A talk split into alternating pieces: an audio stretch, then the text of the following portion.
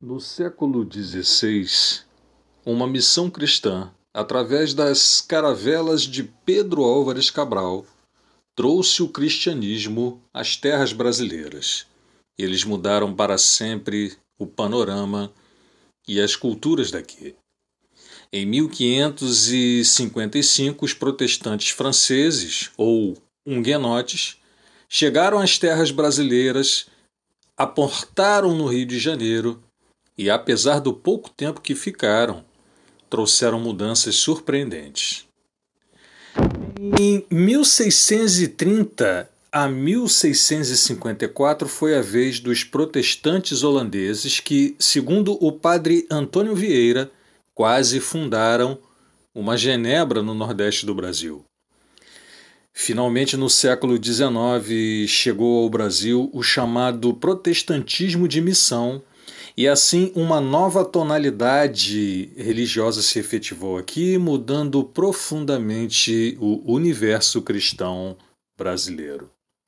Mas foi no século XX que os neopentecostais se estabelecem, se efetivam, se proliferam, mudando e acrescentando novas características ao cristianismo brasileiro.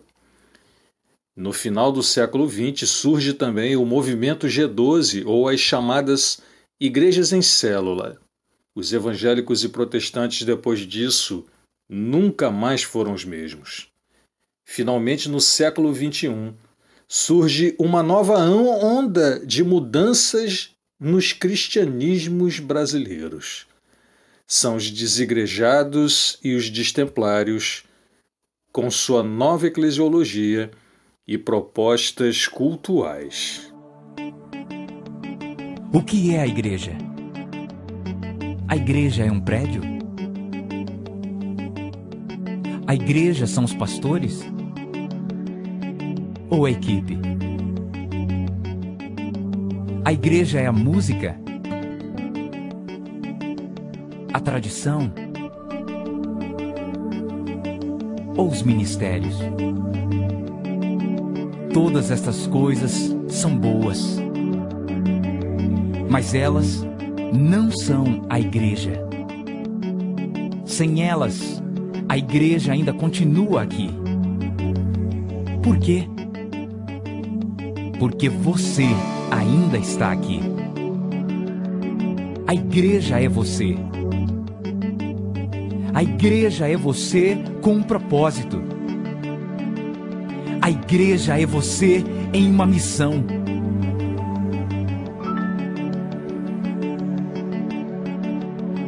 A igreja é você com um plano, um plano simples de estar ligado a Deus com os nossos serviços, de liderar uma célula, de viver usando os seus dons e paixões e passar a sua fé para aqueles que não conhecem a Cristo. Quando você e eu vivemos desta forma, todas as coisas que costumamos fazer na igreja tornam-se coisas que fazemos como igreja. Deus deseja isto. O mundo precisa disto. E nós somos chamados para ser isto. O que é a igreja? A igreja é você.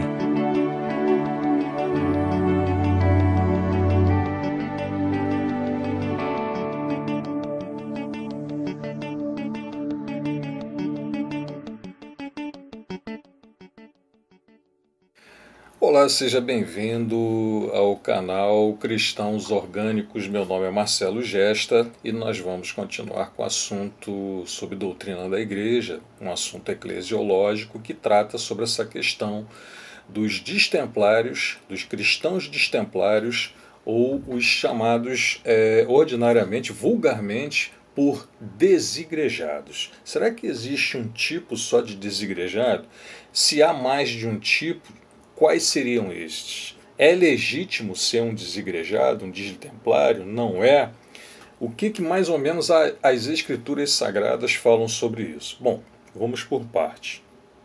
Como vimos, né, como eu concatenei lá no vídeo número 1, um, que fala sobre o que é a igreja, aula 1, uma introdução, é, a igreja ela não é areia e cimento.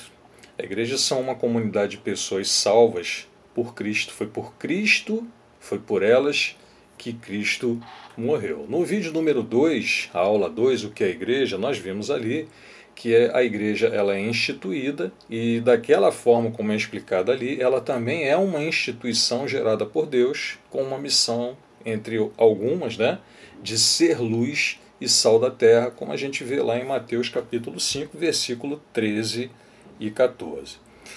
É, os cristãos, mais ou menos por volta do século IV, eles é, começam a se habituar a chamar né, o templo de denominação de igreja e não a comunidade dos salvos. Os templos de denominações cristãos eles começam a surgir por volta de 230, 250 no período do imperador Décio. Antes disso não há prova arqueológica, histórica, literária da existência de templos cristãos. Os cristãos sempre foram destemplários sempre se reunindo em casas, sempre se reunindo em lugares que lhes proporcionavam as condições adequadas para cultuarem ou evangelizarem. Fosse isso no campo, fosse isso na beira do mar, fosse isso em qualquer outro local.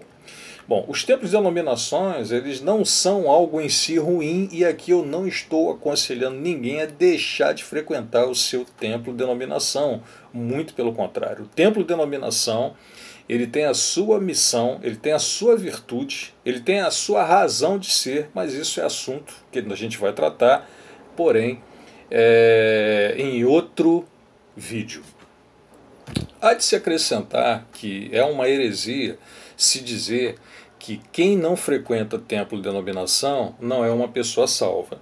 Tá? A, a Escritura Sagrada ela é clara quando ela diz que quem conduz alguém a Cristo quem conduz alguém ou torna alguém salvo não é uma instituição humana, não é nem a atividade humana, muito menos um templo de denominação.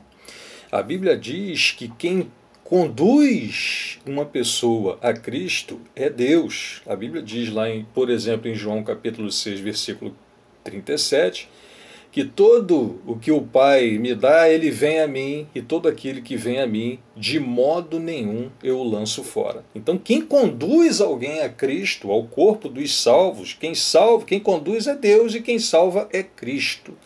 E Atos capítulo 2, versículo 47 diz o seguinte: E o Senhor lhes acrescentava diariamente os que iam sendo salvos. Então, mais uma vez, eu não estou querendo dizer com isso que você deva deixar de frequentar o seu templo de denominação e que a frequência ou frequentar um templo de denominação, que é uma questão, uma prática de dois mil anos, mais ou menos, né, de 1.700 anos, mais ou menos, entre os cristãos, seja uma coisa ruim. Isso não é ruim. Né? Se você só encontra sentido, se você só encontra razão, se você só encontra motivação para fazer parte né, de uma comunidade de cristãos ou de seguir a sua vida cristã dentro de um templo, faça isso, porque a vida, né, as práticas do cristão destemplário são muito rigorosas, por incrível que pareça, são muito difíceis e não é algo para qualquer um.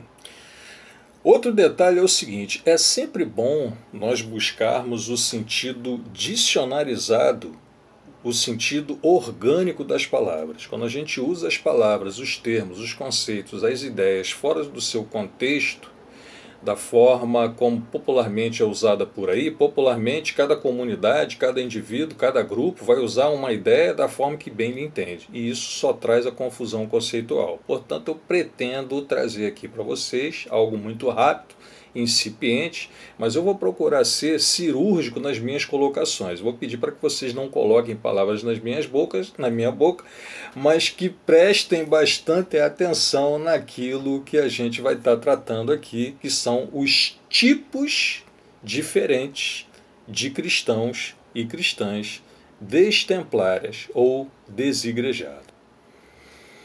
Então vamos lá. Há pelo menos alguns tipos de destemplários clássicos, tá? Mas primeiro vamos conceituar É, o que, que eu quero dizer por destemplário? Bom, primeiramente, o destemplário é um cristão que, por motivos diversos, não frequenta templos, denominações. Não é que ele não vai, ele não frequenta, ele pode até ir. Então, destemplário é um cristão que segue a vida dele cristã, normal, adequadamente, um destemplário, dentro daquilo que a, a, as escrituras sagradas nos ensina, porém ele não frequenta, ele não faz parte institucionalizado de templos de denominações. Bom, há basicamente três tipos de cristãos destemplários ou de pessoas destemplárias. O primeiro caso é o mais drástico, é o mais dramático, é aquele destemplário que justamente não frequenta denominação porque ele está desviado. Bom, desviado aqui não é um conceito pejorativo. O conceito de destemplário desviado é aquele que é o traidor da causa de Cristo, é o apóstata da fé, é aquele que deixou o corpo de Cristo porque amou mais as trevas do que a luz. Ele gosta mais das coisas mundanas, né? conceito de coisa mundana aqui também dá um vídeo enorme para se falar nisso, mas é aquilo que popularmente se entende por desviado. O cara que deixa a igreja, né? para gozar de prazeres e coisas que não são adequados para um crente. Então ele abandona a igreja, as coisas de Deus e vai ver a vida dele lá.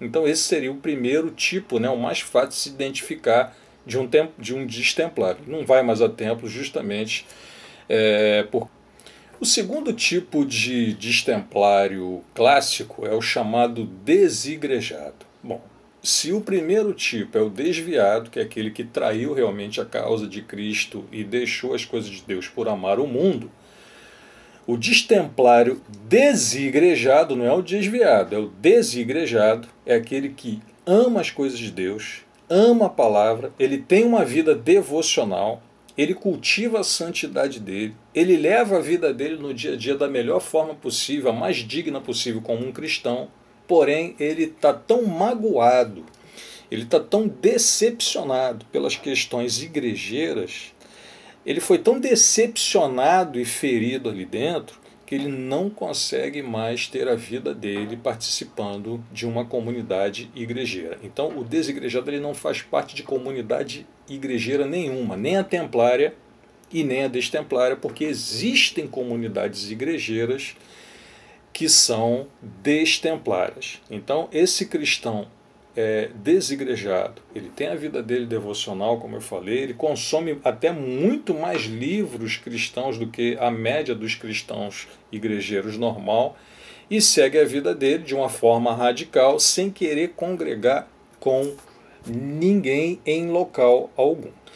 Esse tipo de desigrejado, é, destemplário, ele que não frequenta local algum, ele está muito magoado e eu gostaria de dizer que ele incorre num problema muito sério, porque nesse mundo que jaz do maligno, como um cristão vai sozinho conseguir até o resto da sua vida aqui nessa terra é, levar uma vida cristã saudável sozinho não tem condições. Não tem condições.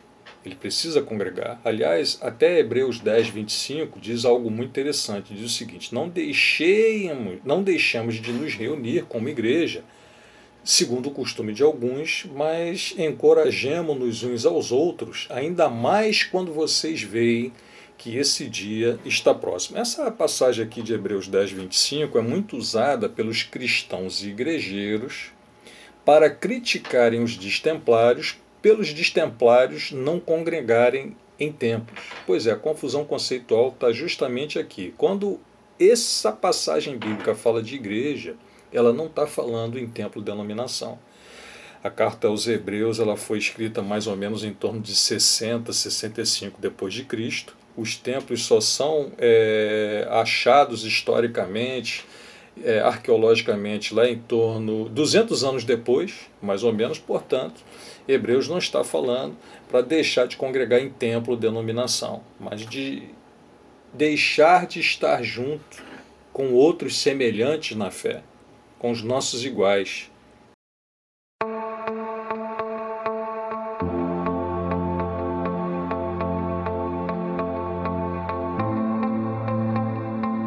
O podcast Destemplários ou Desigrejados, a diferença entre ambos, continua no próximo episódio. Até breve.